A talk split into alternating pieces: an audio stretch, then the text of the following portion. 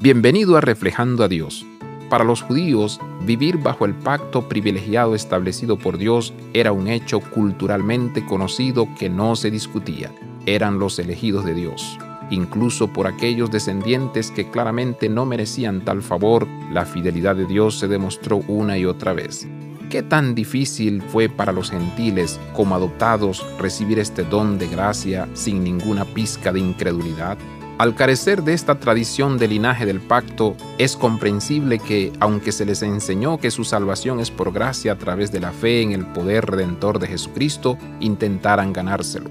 De la misma manera, debemos resistir a nuestra tentación de ganar el favor de Dios a través del esfuerzo humano.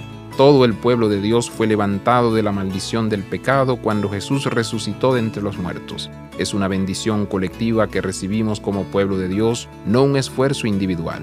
Qué equivocados estamos para pensar que podemos tomar el regalo de Dios al mundo, un regalo prometido de antemano a Abraham hace tantos años, y tratar de convertirlo en una recompensa que posiblemente podríamos merecer a través de nuestros propios esfuerzos.